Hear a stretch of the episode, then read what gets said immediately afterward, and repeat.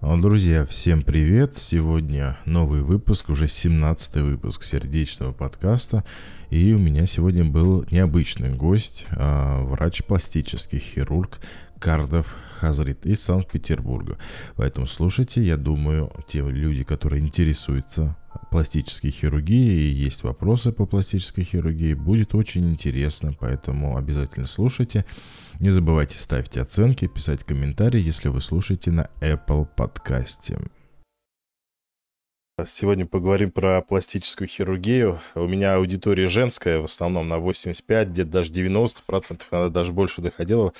Вот и мне интересно, а вот к пластическому хирургу какая пропорция среди женщин и мужчин в среднем?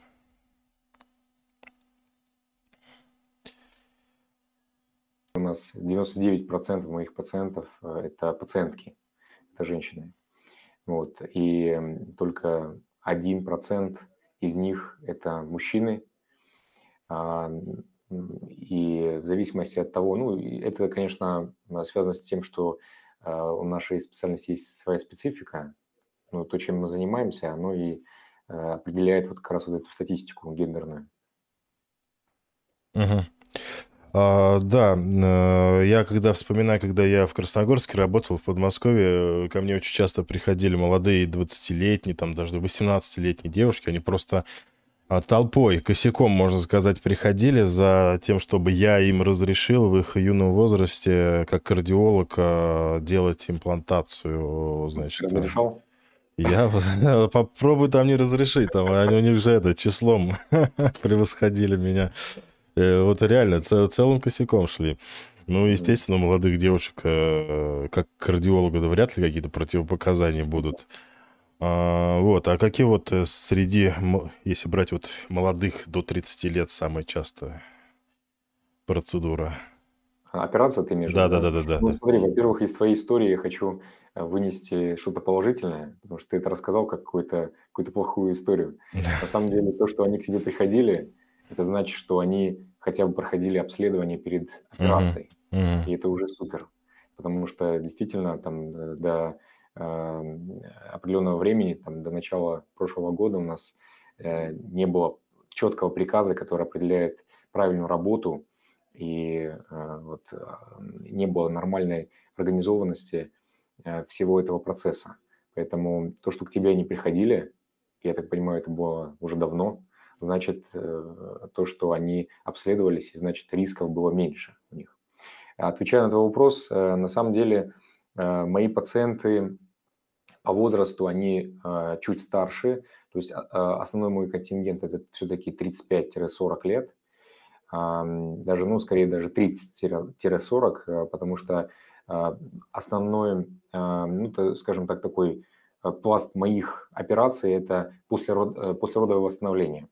То есть молодые мамы приходят э, после того, как родили, откормили, э, сделать, условно говоря, там полный тюнинг тела вот, э, вернуться к заводским настройкам, скажем так, да, то, что было до всего, до родов, до беременности, до лактации.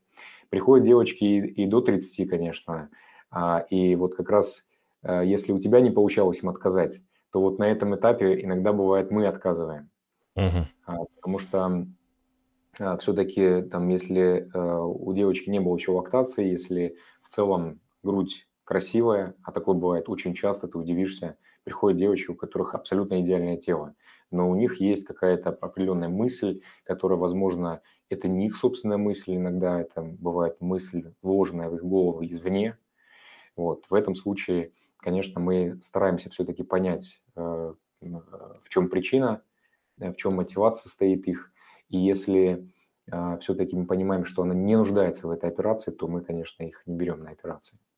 Угу. Но чаще всего это, как ты и сказал, это увеличение груди. Угу. То есть э, в основном приходит как с показаниями, так и без показаний. Да. Э, вот у меня приемный день, условно говоря, там за весь э, день у меня, когда у меня прием консультационный, да, у меня проходит э, около 25-30 человек. И из этих э, 25-30, э, ну вот абсолютно точно шестерым-семерым я отказываю точно в операции. Uh-huh. по разным причинам. Мы, наверное, про причины отказов чуть позже, может быть, поговорим. Если, Мгм. конечно, тебе интересно. Мгм. Да-да, то есть в основном а, это операция пластическая на груди. А, Нет, абсолютно разные операции. Мы, я в целом выполняю все операции на лице и теле. Во-первых, Мгм. вообще пластическая хирургия, так как ты, а, я так понимаю, с ней не сильно знаком, ну, кроме того, что давал допуск на, на Да-да. операцию. Да, я тебе так э, э, расскажу вкратце, что пластическая хирургия, она делится на два больших раздела. Эстетическая хирургия, да, когда пациент Мгм. приходит, по сути, удовлетворить свой каприз эстетический, да, там ей не нравится, условно говоря, там нос ее, там, или грудь, или живот и так далее. И реконструктивная часть нашей профессии. А, Это как раз та сфера, которая занимается восстановительной хирургией а, после травм, после онкологии, либо врожденных каких-то деформаций. Поэтому а, вот два таких э, крупных направления у нас есть. И здесь, конечно, э, пациенты приходят с абсолютно разными вопросами. Мгм. А, то есть, допустим, после онкологии, вот нередко встречаю, после мастектомии у женщины, а, и вот всегда вопрос такой, это всегда платно, А, либо можно что-то сделать э, по УМС? Есть э, федеральные квоты в федеральных центрах онкологических, где можно сделать мастектомию и сразу же одномоментно восстановить молочную же- железу, то есть э, выполнить реконструктивную операцию. А если э, одномоментно это не было сделано, тогда уже в отсроченном варианте, конечно, по квоте, скорее всего, это не сделают. Поэтому они обращаются чаще всего в наш центр пластической хирургии. А, Это в целом это платная услуга. Но сейчас на данный момент у нас эм, э, я, я запустил проект, э, э, по сути, он э, благотворительный, с э, клиникой РАМИ, э, в которой я работаю. Э, Этот проект э, работает уже вот сейчас первый месяц. Суть заключается в том, что мы берем пациентов как раз на вот эти реконструктивные операции, на восстановительные э, операции после онкологии, травмы, и мы можем сделать эти операции абсолютно бесплатно. Мгм. А какие самые частые причины отказов? Э, Слушай, ну э, смотри, если, э, во- во- во-первых, если пациент приходит, пациентка пришла, условно говоря, да, и с ней пришел ее муж, парень там и так далее, сожитель, неважно, партнер, в Мгм. общем. Мгм. И начинается вот эта история с заказом, там, когда там партнер сидит и говорит, что видно, что сама пациентка, она вообще никакого желания не имеет здесь даже находиться, а там сидит там заказчик и, условно говоря, там все это заказывает. В этом случае у нас разговор быстро заканчивается. То есть это вот самая такая частая история, где мы даже не общаемся дальше. А если я понимаю, бывает, что заказчик не приходит, но он из дома транслирует свою мысль. Мгм. Мгм. Вот, в этом случае то же самое. То есть нам очень важно в течение вот этого общения выявить все-таки, какая э, истинная мотивация, почему пациент до нас дошел.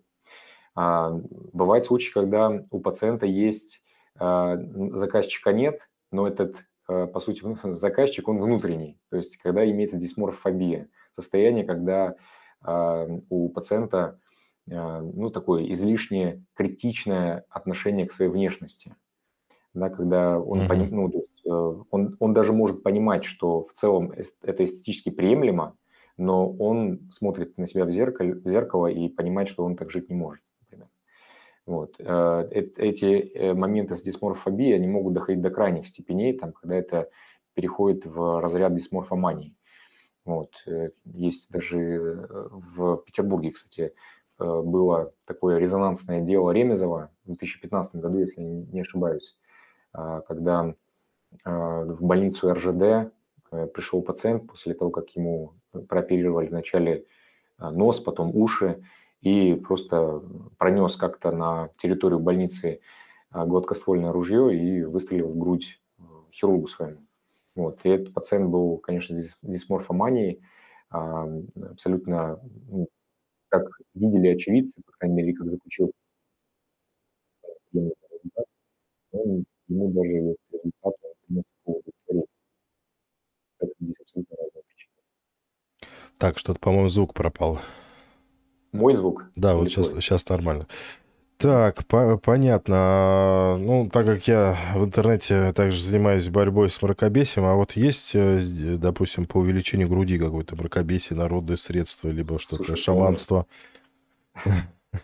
Полно, на самом деле. А, Я тебе больше того скажу. Я недавно общался с э, одним психиатром, и его заинтересовал вопрос, есть ли интере- интересна доказательная пластическая хирургия. Мгм. Вот. И действительно, а, действительно есть эм, такое понятие. По крайней мере, его никто не может не озвучивать так громко, но, по крайней мере, есть люди, которые работают, эм, опираясь на какие-то исследования, на какой-то многолетний опыт своих коллег, а есть э, специалисты, которые в целом там, творят какую-то дичь. Мгм. Вот ты спросил про дичь, э, пожалуйста, э, до сих пор, особенно на юге нашей страны, чаще всего этим грешат, э, грешит Республика Ингушетия, а, очень много пациентов с техническим вазелином, введенным в грудь и в ягодицы. Мгм. Вот. э, Это прямой путь к образованию некроза этой зоны, к образованию нагноения и прямой путь, по сути, к реконструктивной операции, когда пациенты превращаются в, э, ну, как мастектомических пациентов, да, как после онкологии. Поэтому Мгм. чем не вещь. Есть, есть чуть меньше, чуть более, э, скажем так, такая э, безобидная дичь, но тоже дичь, э, так называемая операция Золушки. Может быть, ты слышал про нее. Нет. А, Это в Азии. Мгм. Азиаты у нас всегда славятся такой бурной фантазией, а, и в эстетической, эстетической хирургии она не является исключением. А, На сутки вводится физиологический раствор в грудь. А, Поэтому называется операция «Золушка», потому что ну, 12 часов пробьют, и грудь исчезнет, скажем так, да? Поэтому, ну, тоже такая странная история, но она как бы более-менее безобидна. Не технический вазелин, скажем так. А зачем они на сутки делают? Они не понимают, что... Свидание, А, свидание, на свидание? конечно, да. На свидание. там. А, Ты сказал про Азию, я сразу вспомнился Таиланд, и у меня всегда, я вот когда был в Таиланде, у меня всегда была одна мысль в голове, неужели там все настолько доступно и дешево, что вот э, такая массовость у них э, делать всякие там смены пола, да и так, в принципе, пластические хиру- манипуляции. Пластическая хирургия действительно а, в Азии она стоит дешевле. Ага. Вот, э, по крайней мере, соотношение там, условно говоря, того, что они зарабатывают, и то, сколько, сколько стоят эти операции, э, там она, конечно, чуть более лояльная. Э, У нас она чуть менее доступная, раньше она была еще менее доступной, и на самом деле это такая ограниченная доступность, она идет только на пользу и специальности, и пациентам. Потому что, как я считаю, эстетическая хирургия, она не должна по сути, быть слишком из- избыточно доступной. И в- э, с точки зрения принятия решений, и с точки зрения даже там, материальной стороны вопроса.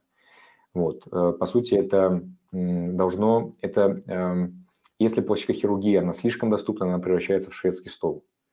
То есть Мгм. подбежал, попробовал, не понравилось, побежал к другому там блюду, попробовал еще. Как Но, фастфуд. Э, Да, к сожалению, а, организм, тело и кожа, покровные ткани не прощают такое количество операций. И раз за разом мы это видим там на а, разных знаменитостях, там, и на наших даже отечественных э, знаменитостях, э, та же там покойная Гурченко или Алентова, когда лицо меняется, и лицо имеет оперированный вид. И это неизбежно, если э, относиться к этому вопросу ну вот, э, вот таким образом, скажем. Нужно Да. очень серьезно подходить к вопросу. Да, излишне потребительским, наверное. Бывают случаи, вот из чата спрашивают, когда не увеличивают грудь, а хотят уменьшить. Да, конечно. У меня на самом деле ам, э, как-то так сложилась практика, что увеличение груди намного меньше, чем а, подтяжек и уменьшение груди. А, Потому что есть хирурги, которые там, условно говоря, строго специализируются на только увеличении груди, и у них там вся лента переполнена этими увеличениями, а, такими там снимками э, такого пограничного характера с медициной. вот, 18 плюс. Uh-huh. И в этом случае, конечно, девочки молодые, они чаще всего там с хорошей исходной ситуацией, они обращаются чаще всего к таким специалистам. У меня контингент э, более возрастной, э, у меня контингент с уже анамнезом, чаще всего там родовым анамнезом, там несколько родов. И у меня чаще все-таки пациентки приходят уже с определенным опущением, и вот в том числе ну, достаточно часто, по крайней мере, в неделю раза три точно я делаю операцию по уменьшению груди. Угу. Это популярная операция. Угу. И всегда вопрос меня интересовал а, по поводу липосакции. Э, ведь э, все же вернется, если продолжать такой же образ жизни, вести тоже питание и так далее, а, жировые, жировая ткань. То есть... Да. А, а вот много, часто бывает, так скажем, рецидивов, что после одной липосакции пришли опять на и так далее. То есть насколько часто это вообще можно делать? Потому что я один раз, ну не один раз, несколько раз видел, саму технику, и мне кажется, что это достаточно травматичная процедура. Ну, э, во-первых, э, методов липосакции очень много. Э, сейчас, наверное, не будем вдаваться в эти подробности. Uh-huh. Конечно, обычная такая традиционная механическая липосакция, она достаточно такая, uh-huh. выглядит жестко, жестковато. Вот. И реабилитация тоже, конечно, такая непростая. Мы сейчас пользуемся чуть другими, более современными методиками, там вибрационная липосакция, ультразвуковая липосакция, они ну, чуть более щадящие. А суть, э, ну вот отвечая на твой вопрос касаемо а, таких многоразовых заходов на липосакцию. Uh-huh. Вообще надо, во-первых, э, вот до того, как мы вообще начнем этот вопрос разбирать, надо понимать, что липосакция – это не способ похудения. Это важно понимать.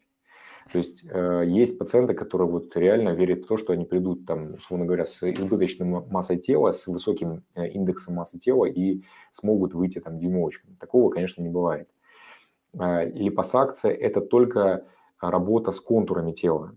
Э, мы не берем пациентов с избыточной массой тела, потому что избыточная масса тела – это высокий риск тромбоза, тромбоэмболии. Угу. Вот как кардиолог, это точно. Да, я когда видел вот это, наверное, стандартный метод липосакции, у меня сразу в голове Тела и так далее. Вот первые да. ассоциации кардиолога. Да, поэтому, конечно, а, ее не стоит воспринимать как способ похудения, но есть действительно пациентки, которые, а, конечно, возвращаются и не раз за липосакцией, потому что ну, просто приходят и признаются, что ну вот так вот я люблю а, условно говоря, там хачапури есть, да, uh-huh. не могу от них отказаться. И, а, конечно, там не... Э, мы обязательно предупреждаем пациентов, что после а, липосакции, после любых наших операций, конечно, нужно держать вес стабильно. А, в тех местах, где сделана липосакция, в любом случае такого слоя жировой клетчатки уже не нарастает. По простой причине, что, по-моему, если не ошибаюсь, еще в нулевых наши американские коллеги доказали, что где-то в возрасте от 20 до 30 лет – перестают размножаться жировые клетки. И у нас, по сути, дальше, после этого возраста, уже константное э, число жировых клеток. Если мы набираем, то только увеличивается объем каждой жировой клетки.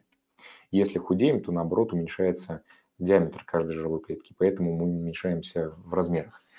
Вот. И выполняя липосакцию, мы, конечно, удаляем большое количество вот этих адипоцитов, жировых клеток, за счет чего вот этот э, там, условно говоря, там, и, и то изменение, которое может быть даже при нарушении режима и при неправильном питании, оно не такое значительное, как без липосакции.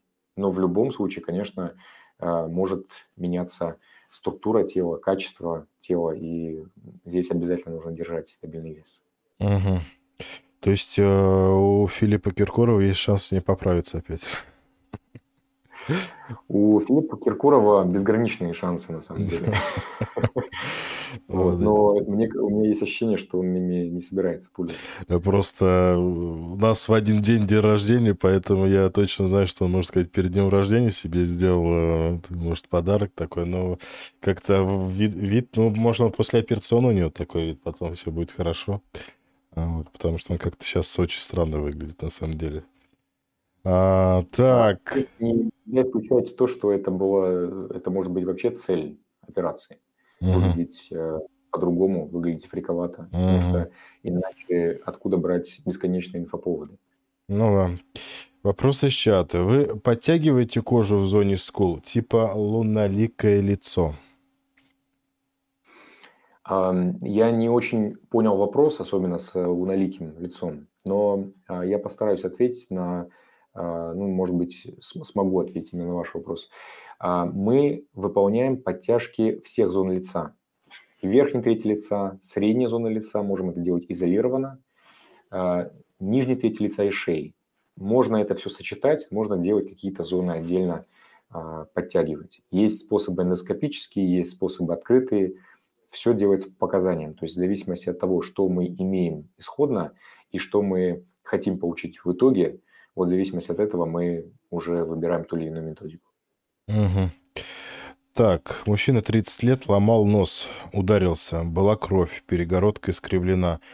Опасно делать операцию по вырыванию носовой перегородки, а, выравниванию, извиняюсь, по выравниванию носовой перегородки.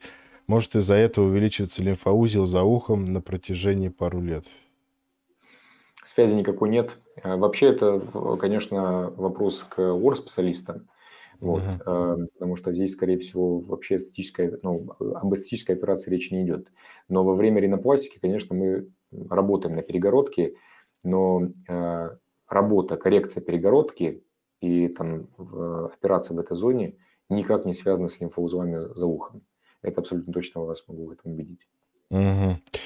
А, ну, так как мужчина задал вопрос, интересно, а мужчины чаще всего какую пластику делают, вот именно э, с эстетической точки зрения? А, вот как раз э, вопрос, который нам задали, он нас навел на, по сути, уже привел к правильному ответу. Ринопластика – это одна из самых частых операций у мужчин, ввиду, скорее всего, того, что чаще всего мужчины получают травмы носа, чаще, угу. чем женщины. Вот. Э, на втором месте э, пластика век, на третьем месте липосакция. Сейчас мы еще начали делать то, что называется липомоделирование. Это когда мы можем э, из, условно говоря, такого среднестатистического тела, да, которого там, ну, он не ходит в зал, ну, просто питается, у него здоровое питание, офисная работа, но при этом зал там видит, может быть, раз в неделю, может быть, раз в месяц из этого тела мы можем сделать абсолютно спортивное тело, то есть спортивный рельеф с помощью операции. Вот это липомоделирование, оно, конечно, многих подкупает. Э, конечно, кто хочет там э, париться в зале, пришел, сделал, у тебя mm-hmm. готовое спортивное тело. Вот, поэтому это многие сейчас мужчины, они приходят именно за этим. Угу. Тоже в интернете много всяких видеороликов, когда человек сам похудел там намного, там на 60 килограмм и так далее, и у него происходит обвившая кожа. А вот что с этой кожей обычно делают? Иссякают? Да, вариант только один. А, если а, массивная потеря веса, то, к сожалению, кожа, ну, у нее все равно ограниченные ресурсы, она не способна сократиться так сильно. И единственный способ – это удалить все эти избытки кожи. И таким пациентам это либо после бариатрии, после операции на желудке, да, когда ушивается uh-huh. желудок, и они худеют быстро, либо это самостоятельное похудение. А здесь это не так важно. А, мы выполняем чаще всего в три этапа, а, по сути, такое вот радикальное преображение у нас. Чаще всего первым этапом идет лицо, так как пациенты хотят, ну, чтобы это самая такая видимая зона. Вот. Следующим этапом у нас чаще всего а, живот, тело, живот, бока, спина, ягодицы чаще всего. А еще один этап, если это женщина, это грудь, если это мужчина, то плечи и бедра. То есть это такая многоэтапная большая операция по удалению избытков кожи. Угу. Ну, пластическая хирургия, раздел медицины, в каждом разделе есть свои мифы. Вот какие самые частые мифы у вас бродят? А, ну, а, на самом деле, мне кажется, вот, мне, ну, наверное, мне так кажется, потому что я пластический хирург. Угу. Вот, э, так как пластическая хирургия окутана мифами, мне кажется, никакая другая специальность не окутана. Потому что здесь полно мифов. Вот любую операцию возьми, мифов полно. А, там, начиная с каких-то примитивных, смешных, там, что там импланты взрываются в воздухе, а, там, когда там, в самолет садиться нельзя с ними, да, или там спускаться э, на глубину нельзя и заканчивая такими более, скажем так, эм, тонкими по типу того, что э, пластическая хирургия – это всегда неестественно и никогда не может дать э, такого натурального результата. Угу. Вот здесь масса, на самом деле, э, мифов. Что угу. тебя больше всего интересует? Мне просто здесь в чате вопрос, э, товарищ, я даже не знаю задавать, ну ладно, задам. А, были ли когда-то случаи по уменьшению второго главного органа у мужчин? Именно уменьшение, подчеркивает. Уменьшение. Да. То есть человек мало того завуалировал вопрос, еще решил похвастаться. Я да. правильно понял? Да, перед всем чатом. Да. А, ну, э, ситуация какая? Э, это большая редкость, да, mm-hmm. такой спрос. Вот, это спрос минимальный на это. Вот. Mm-hmm. Если э, в целом это сделать необходимо, то у почкохирургии э, никаких вопросов не возникнет к этому. Mm-hmm. Нет, нет никаких проблем. Пусть приходит. Так что приходи. Я когда начинал блог э, в 2019 году, э, тогда были активные предложения там по рекламе и так далее. Вот очень много и часто было предложений по фейс-фитнесу, фейс, что там еще, ну, упражнения на лице. Я не понимал, что это такое. Я даже не знал, брать на рекламу, где брать на рекламу и так далее. Потом э, появились чудо-марафоны, Бонни, по-моему, и так далее. И когда я лицезрел, что такое фейс-фитнес, Для меня это был маленький шок. А, вот, то есть такое мракобесие тоже э, популярно, как я понимаю, да? Да, сейчас это еще и развивается семимильными шагами. Вот там э, посмотреть там один из последних выпусков э, Собчак, там разбирали как раз вот все эти истории с фейс-фитнесом. Э, люди, у которых многомиллионные э, аудитории, то есть у кого-то 3 миллиона, у кого-то 5 миллионов, и все эти люди э, всерьез транслируют что какими-то массирующими движениями, каким-то массажем можно омолодить лицо.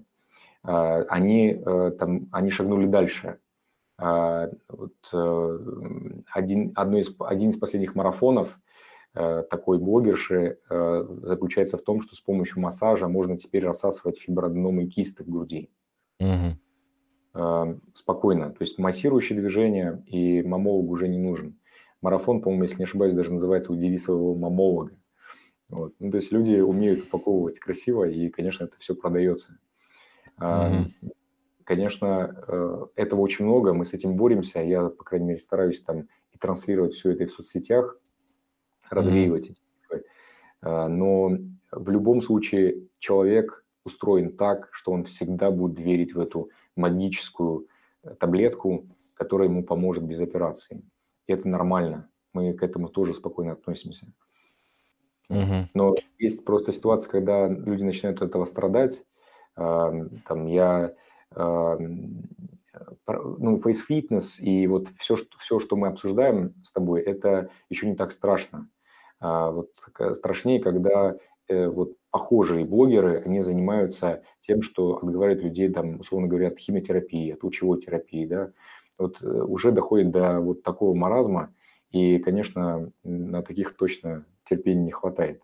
Надо бы, мне кажется, как э, в Китае уже, по-моему, два года назад они ввели новый закон в свое законодательство, что э, специалист э, любой, который транслирует в Инстаграме или в соцсетях информацию касаемо медицины и юриспруденции, он должен обязательно подтвердить свою, свою специальность, то есть дипломом.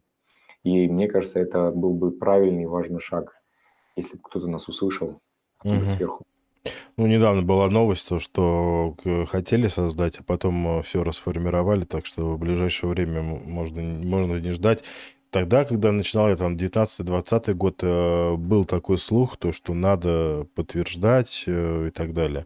Ну, потом это все свернулось, и сейчас вряд ли какие-то будут для них последствия. Вот я совсем недавно видел, э, молодая девушка в сторис рассказывает, что я лечу онкологию а, и так далее, то есть приходите ко мне. А, ну, таких просто, таких, мне кажется, просто закон не работает. Закон на враче работает, а на людей, которые далеки от медицины, пытаются лечить ту же самую онкологию какими-нибудь кофейными клизмами, вот, к сожалению, на них это все, э, им все это с рук э, сходит.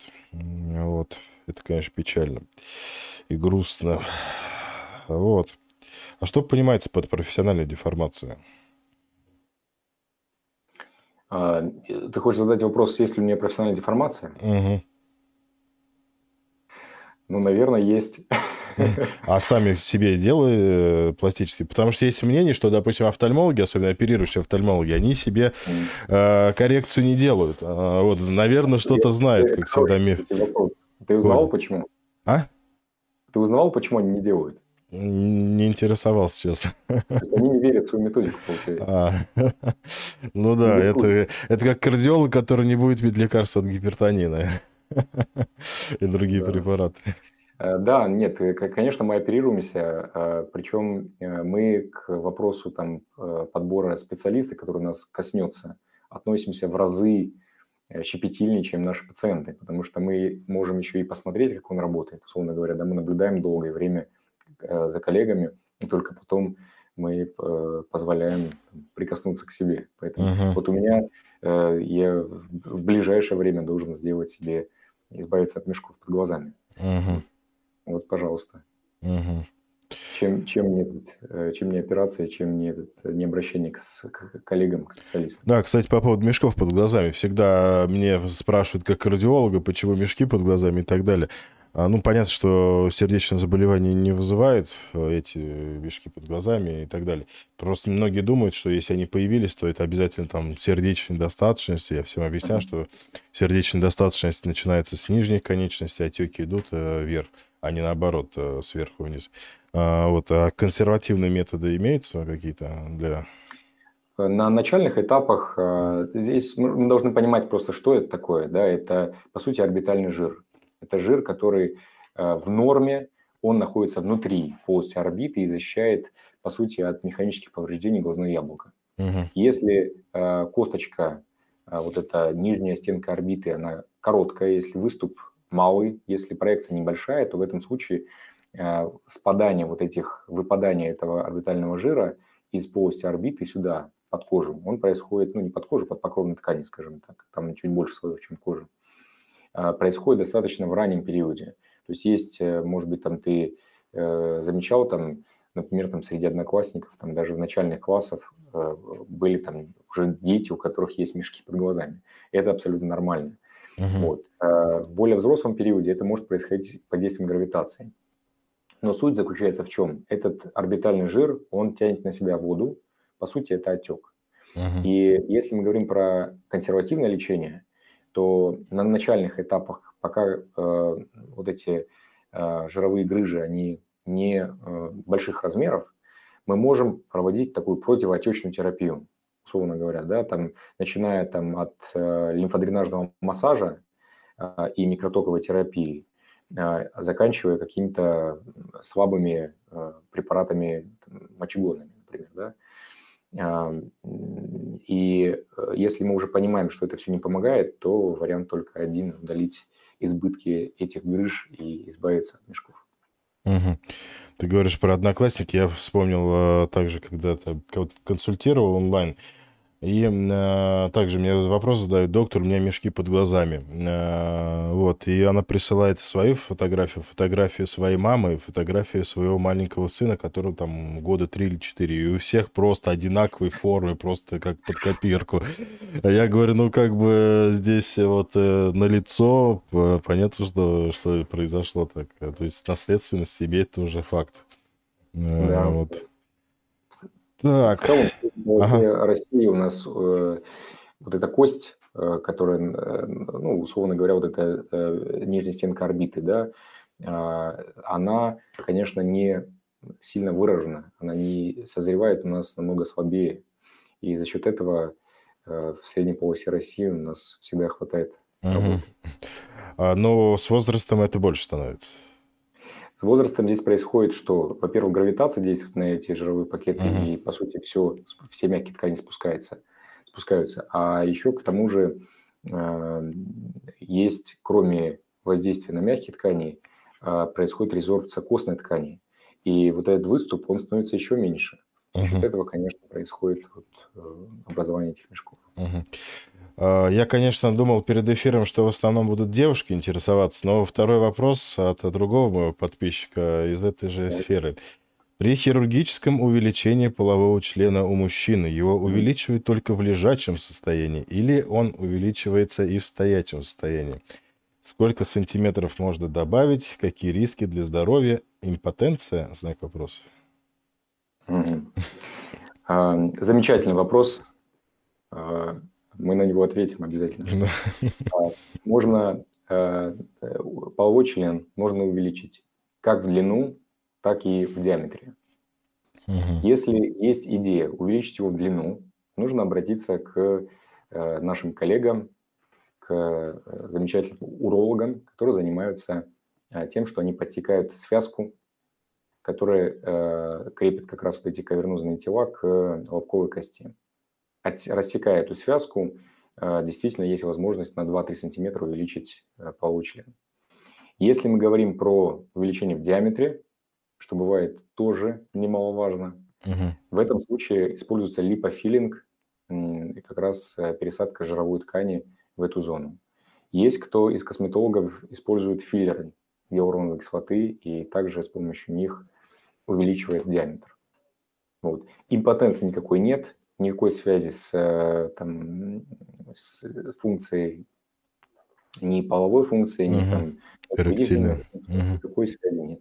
Угу. А, в каком положении, а, в стоячем, сидячем, висячем, во всех положениях увеличивается и в длину, и в, э, в диаметре.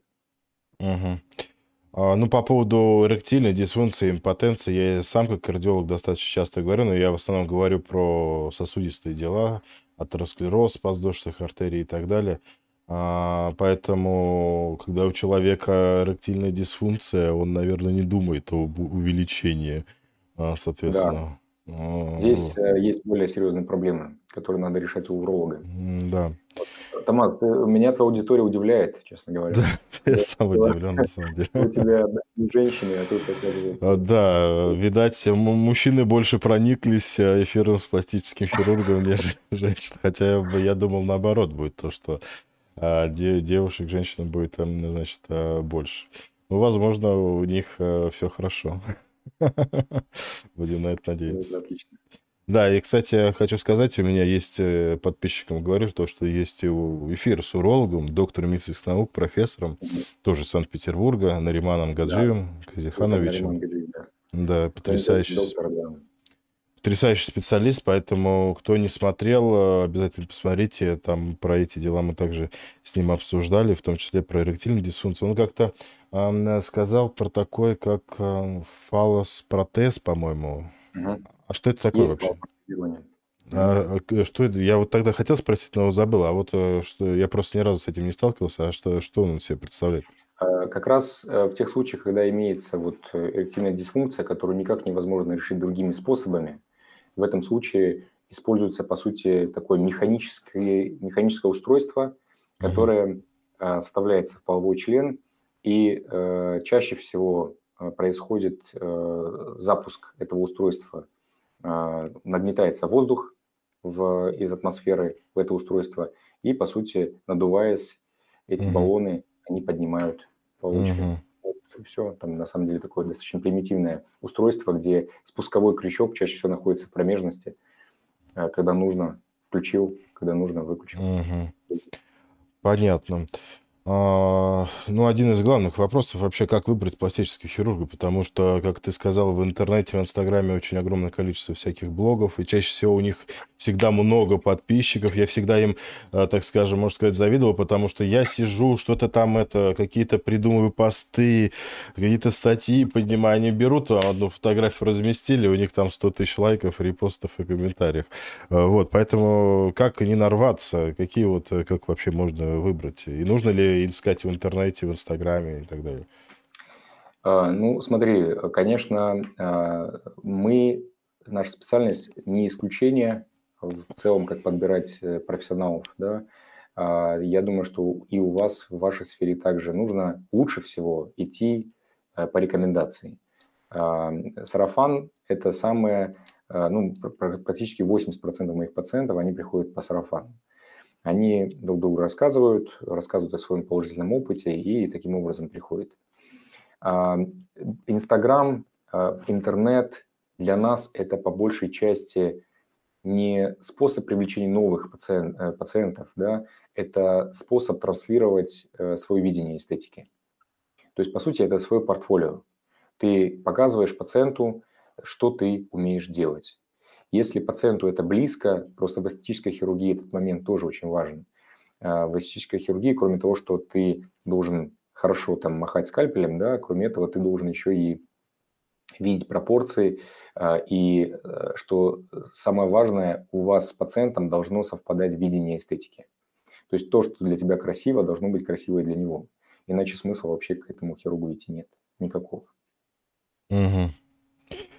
Понятно. Так, а, а ты где принимаешь, потому что здесь один из э, первых вопросов было, как вас найти как доктора?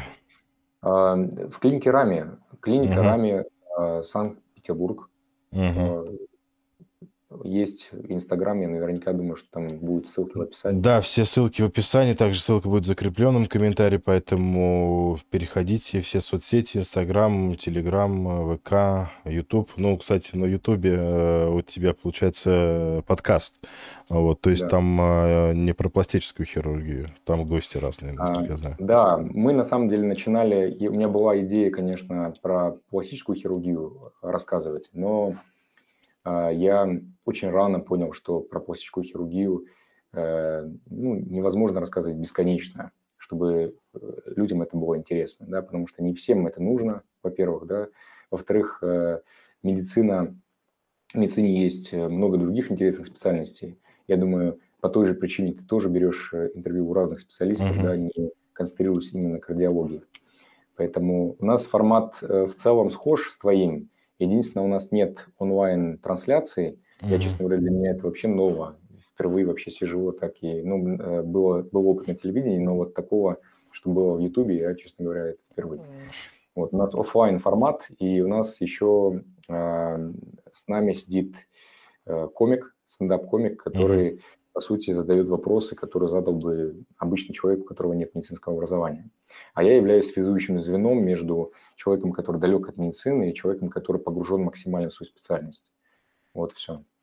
Угу. Ну да, я смотрел выпуски с Александром Циберкиным. А, вот я, я, в принципе, от него-то и узнал про ваш подкаст. Потом ты мне написал, приглашал. Ну, к сожалению, я далековато от Питера. Поэтому я с удовольствием бы пришел к вам. Э, вот, ну, я надеюсь, что когда-нибудь посещу этот город, и тогда можно будет... Обязательно приезжать, конечно. Э, да. Петербург отличный город, тем более сейчас уже вроде... Да. Э, это зимняя весна заканчивается. Угу. Нет, я хочу сказать про свой онлайн-формат. Изначально просто у меня эфиры были я вообще, когда ТикТок развивал, у меня там эфиры почти каждый день были. Я на, от них так устал, ну, прям выгорел от них. А потом я э, параллельно вел на Ютубе где-то 2-3 раза в неделю. Потом я понял, что, как ты сказала, бесконечно рассказывать, чтобы это было интересно и так далее.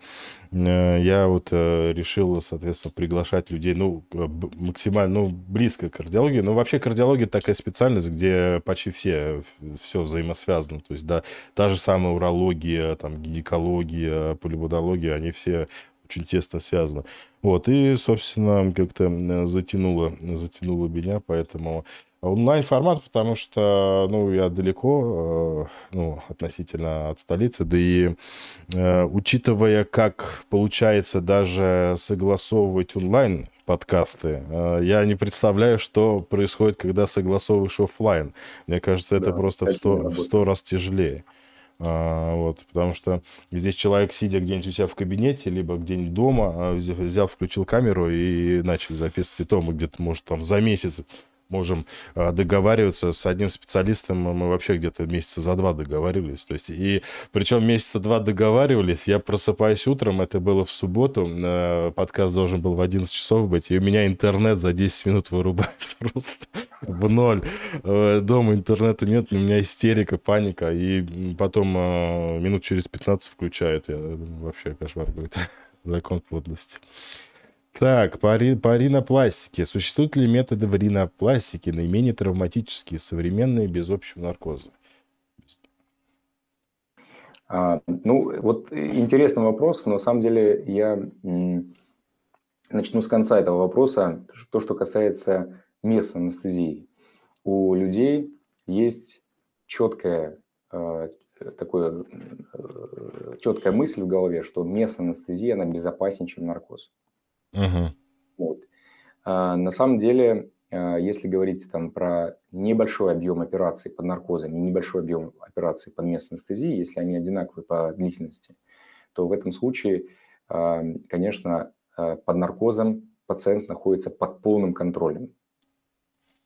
Тогда как э, при использовании там, местной анестезии, во-первых, есть высокий риск реакции на эти местные анестетики, потому что их, их вводится очень большое количество из-за того, что других способов аналгезии не существует в данной ситуации.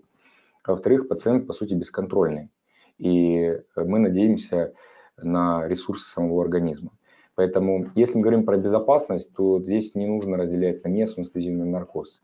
А скорее здесь нужно говорить про методики. Есть современные методики, которые в ринопластике используются. Сейчас мы уже практически никогда не используем долотой молоток. Если вот вы вспомните какие-нибудь там... Я помню. Фильмы, я, да? я не то, что в фильме. Я когда учился, ну, в году 2008-2010 у нас э, был цикл по уролу, по алору. Нас водили на операции, там использовали. Вот 10-12 лет назад. Я, я лично видел. И, конечно, мы отказались от, от, от этого способа остеотомии, потому что, по сути, это э, бесконтрольная, э, бесконтрольные переломы этих костей. Сейчас мы используем э, то, что называется пьезотом. У стоматологов, наверное, если твоя аудитория там, знакома с стоматологами, они, наверное, чаще всего у них видели этот аппарат. По сути, это ультразвуковой аппарат, который пилит кости максимально щадящие. И при этом, когда доходит до мягких тканей, он перестает пилить. То есть за счет этого мы получаем абсолютно аккуратный распил кости без травмы слизистой. Поэтому вот это, если говорить про какие-то современные методики в ринопластике, наверное, вот это то, что мы сейчас используем ежедневно. Угу. Изотом называется? Пьеза, пьеза. А, пьезотом. Ага. Угу. А, так, а, и спрашивают, сложна ли операция по э, нависшему, чтобы убрать нависшее веко? Это операция небольшого объема, где-то на 20-30 минут, если мы говорим про верхнюю блефаропластику. Чаще всего она выполняется как раз, ну, то есть здесь можно выбрать либо местную анестезию, либо наркоз, в зависимости от того, насколько уверен в себе э, пациент и как мы оцениваем его там, показатели здоровья. Вот. Э, операция, по большому счету, э, не представляет какой-то технической сложности, но при этом ее тоже не стоит э, недооценивать. У нас почему-то вот с Пскова есть прям какой-то поток пациентов, которые приезжают к нам с проблемой, прям это, это серьезная, серьезная проблема, они не могут закрывать, закрыть глаза, то есть они спят с открытыми глазами из-за того, что им срезали слишком много кожи на верхних веках. Есть абсолютно точные, выверенные тесты, как, э, ну, то есть, э, как измерить и сколько ровно удалить кожу, чтобы все было безопасно. Но, видимо, об этих э, тестах и об этих правилах не знают хирурги. И мы этим пациентам в заушной области забираем кожу и пересаживаем на верхнее веко для того, чтобы снова удлинить длину вот этого верхнего века, чтобы они могли закрывать глаза. Угу. Тут спрашивают. Ну, простая, про... да, ага. с особенностями. Про Майкла Джексона, как вы думаете, сколько было у него операций? Смена кожи реально? И похожий вопрос, а что вы думаете о пересадке кожи при витилиго? А, ну, а, здесь на самом деле я вообще с, очень а, сомневаюсь в том, что ему была выполнена такая масштабная пересадка кожи, хотя говорят, что у него была якобы пересадка кожи. А, но не бывает таких объемов пересадки, это первое. А второе, а, если пересаживается кожа, то она не может выглядеть вот настолько, иметь такой мягкий, хороший рельеф. А, пересаженная кожа, она имеет, по сути, вид лоскутного одеяла, в лучшем случае, когда мы видим, где эти участки кожи э, стыкуются между собой. Вот. Поэтому я сомневаюсь в том, что это ну, в его случае была выполнена пересадка кожи, но то, что выполнена неоднократная ринопластика, это абсолютно точно. Вот. И, конечно, это вот как раз случай, который подтверждает э, нашу мысль о том, что бесконечно делать э, операции на одной и той же зоне нельзя. Есть определенные ресурсы организма, которые ограничены, к сожалению. Насчет витилиго, мы как раз вот, э, вспоминая про подкаст, последний выпуск был с дерматологом, и мы обсуждали витилиго. И, конечно, ни один толковый специалист вам не порекомендует делать пересадку кожи при витилиго. Это уже доказанное а, по сути, э, аутоиммунное заболевание, которое, э, по сути, вот есть э, в организме антитела, которые вырабатывает сам же организм, который уничтожает меланоциты, клетки, которые отвечают за пигмент. Поэтому есть способы воздействия, но это все консервативные способы. Здесь нет хирургии. При витилиго, конечно, хирургия не нужна. Угу. А, ну, я понимаю, операции разные бывают, но вот э, обычно в среднем реабилитация, как она происходит после операции пластических? Э, ну, абсолютно разная. То есть ну, я могу назвать просто при э, самых популярных, какая реабилитация. Uh-huh. Наверное, так будет проще. Uh-huh. Если говорить про ринопластику, то это мы выделяем около 10 дней, в течение которых носится вот так, как раз вот эта полимерная пластинка, то, что в народе называется гипс на носу. А вот этих 10 дней вполне достаточно, чтобы, когда мы снимаем уже эту полимерную пластинку, пациент может спокойно выходить на работу и вливаться в активную, э, активную, социальный, активную социальную жизнь. А как раз, скорее всего, это еще и благодаря вот этому пизотому, который нам позволяет э, минимизировать отеки синяки. А что касается мамопластики, это около недели. А если мы говорим про какие-то более объемные операции по типу абдоминопластик, либо подтяжек лица, то в этом случае, конечно, две недели минимум нужно выделить для себя. Угу. Так, вопрос из чата. Сейчас, секунду, куда-то он улетел. Э, Подкож... Ну, тут какие-то были... Ладно, вопрос, вопрос ушел. Ну, наверное, с антомами это не пластический хирург, наверное, занимается, да? Потому что да, здесь ну... вопрос был похож про кассантому. То есть это, да, на веках, а, на кистях, то есть э, это, это не к пластическим хирургам. Если на веках, то чаще всего этим занимаются офтальмологи. Угу. Так.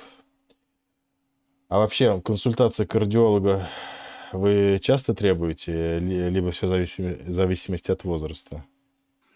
А, достаточно часто. А, у нас есть свой кардиолог э, в клинике, у нас многопрофильный центр, поэтому там есть все смежные специалисты. А психиатр? Да, вот, э, очень хороший вопрос. Психиатр тоже, кстати, есть. Тоже есть? Есть. А. Хорошо. Я вот. просто, просто вспоминаю, э, как э, есть кардиолог Антон Владимирович Родионов, он сказал, что у него в одно время перед его приемом а, всех заставляли ходить сначала к психиатру, а потом к кардиологу, и многие до кардиолога, в принципе, не доходили. После кабинета к психиатру поняли, что проблемы у них вообще не к кардиологу, и э, уходили, только э, и э, к кардиологу не возвращались. Вот, возможно, у вас такая может быть история, вот, в том числе и с молодыми людьми, которые... Да, вот как раз если пациенты обращаются, и мы понимаем в течение беседы, что у них как раз вот эта история с дисморфобией, либо там с дисморфоманией, бывают абсолютно разные курьезные случаи. У меня были, был пациент, мужчина, который пришел и вывалил маленькие статуэточки разных частей тела на, на стол – и показывал мне на этих глиняных статуэтках, что именно ему нужно получить в итоге.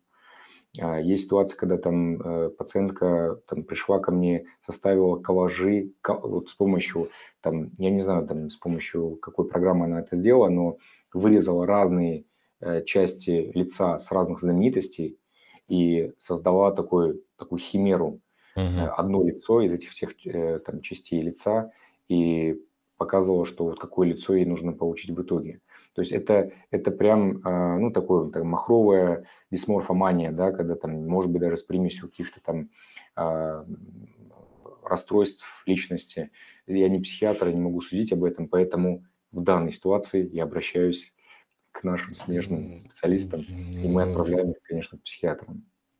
Угу. Да. Не все воспринимают э, адекватно нашу просьбу получить заключение психиатра, угу. но, увы, здесь выбора нет, бывает. Угу. Тут даже не знаешь, э, что будет хуже, соматическая патология, либо психиатрическая, чтобы сам человек себе не, навредил. Не навредил. Э, вот. Так, так, так, вопросы из чата, в принципе. Сейчас я посмотрю, здесь ВК есть еще. Так.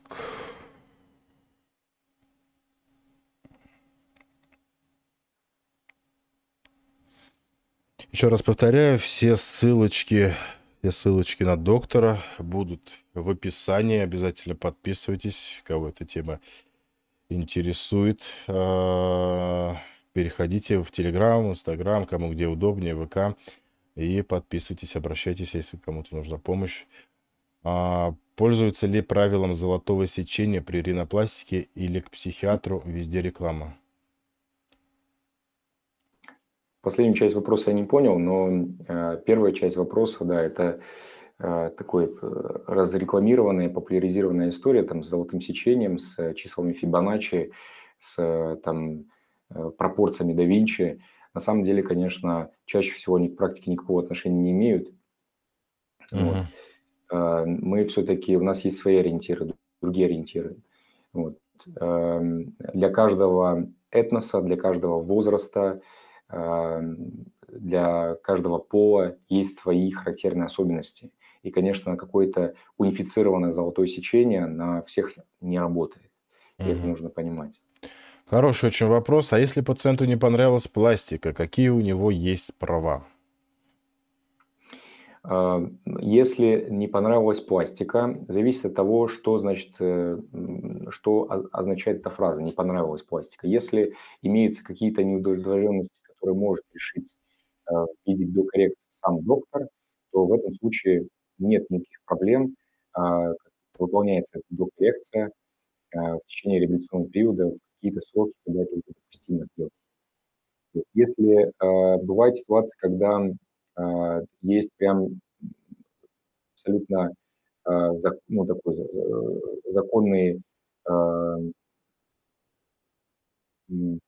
вопрос, который задает пациент, там, если имеется э, дефект в оказании медицинской помощи, да, ну, что-то сделано не так, какая-то ипогения или э, ну, какая-то ошибка произошла. В этом случае, конечно, собирается комиссия, экспертиза, выдается решение, и в зависимости от решения этой комиссии, экспертизы, выполняется та или иная операция. А есть пациенты, которые, у которых как раз-таки вот эта история с непринятием своей внешности. Если мы, как хирурги, не смогли его распознать, эту, эту проблему, а именно психологическую проблему до операции, то она никуда не девается после операции.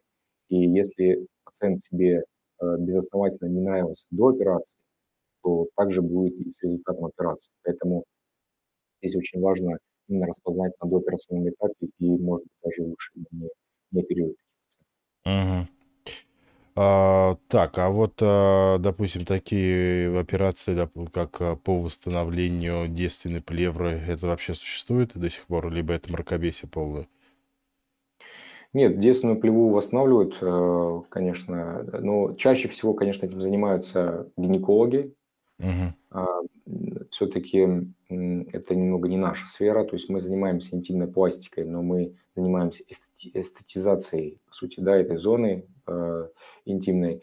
Если говорить про функционал, если говорить какие-то, про какие-то внутренние манипуляции, вмешательства, то чаще всего этим занимаются гинекологи, которые также, кстати, есть в нашей клинике. Мы часто сочетаем, допустим, я выполняю какую-то часть э, операции, э, даже в интимной зоне могу выполнить я, а часть выполняет гинеколог, если нужен, допустим, сужение влагалища, э, либо там восстановление действенной плевы. Это все абсолютно реально, все это выполняется. Угу. Не мракобесие. Угу, угу. Понятно. Кому Нет, это надо? Ну, просто да. Это, это, это, ну, чем-то мне это напоминает, как ты сказал про операцию Золушки, которая к 12 часам Да, свидания. Что-то общее есть. Особенно, когда э, был, был, по-моему, такой тоже интересный случай в Москве, когда женщине, с, у нее пять, пятеро детей, она блогер, все знают, что у нее пятеро детей, и она ложилась на операцию по восстановлению девственной плевы. Ну, с возрастом люди хотят э, отмотать назад э, и, соответственно, никогда не, э, не стареть. А можно ли при подтяжке груди одновременно ее уменьшить? Да, я вам больше того скажу, когда, ну, здесь, скорее всего, обратная связь. Если мы уменьшаем грудь, то мы обязательно ее подтягиваем. То есть мы не просто уменьшили и оставили ее так. Мы обязательно должны ей придать хорошую подтянутую форму. Поэтому это обязательно такие всегда сочетные манипуляции. Угу. Да, поэтому можете обращаться за консультацией, особенно если вы а, живете в Питере. Еще раз напоминаю, ссылочки все а, будут в описании и в закрепленном а, комментарии. Также, когда завершится эфир, я постараюсь сегодня-завтра сделать тайм-коды, поэтому на все наши основные темы, что мы сегодня обсудили, появится на площадках Яндекс Музыка, Apple Podcast и так далее. А, ну, в принципе, вопросы закончились. Я Спасибо большое, что пришли. Было очень э, интересно, максимально интересно, я, можно сказать, э, узнал очень много нового. А? Окунулся в мир. Да, окунулся, окунулся в мир. Я очень надеюсь, что когда-нибудь я у вас побываю, вы окунь да. тоже в мир кардиологии, э, сердечно-сосудистых заболеваний э, и всех этих э, неприятных вещей. Да, спасибо тебе большое, что пригласил. Для тех, на самом деле, вот хочу еще раз напомнить всем, кто, если есть все-таки там среди аудитории люди, которые сами нуждаются в каких-то восстановительных операциях, либо есть люди, которые, которых вы сами, ну, то есть вы сами не нуждаетесь, но вы знаете таких людей, обязательно передавайте эту информацию, потому что на абсолютно безвозмездной э, основе мы выполняем операции по восстановлению, и я уверен, что есть много людей, которые в этом нуждаются. Обязательно пишите нам. Да, обязательно пишите, обязательно подписывайтесь. Как я сказал выше, в интернете много мракобесия, очень много. А, и чаще всего это заканчивается не только потерям финансов, материальных благ, а порой и потеря здоровья очень серьезных.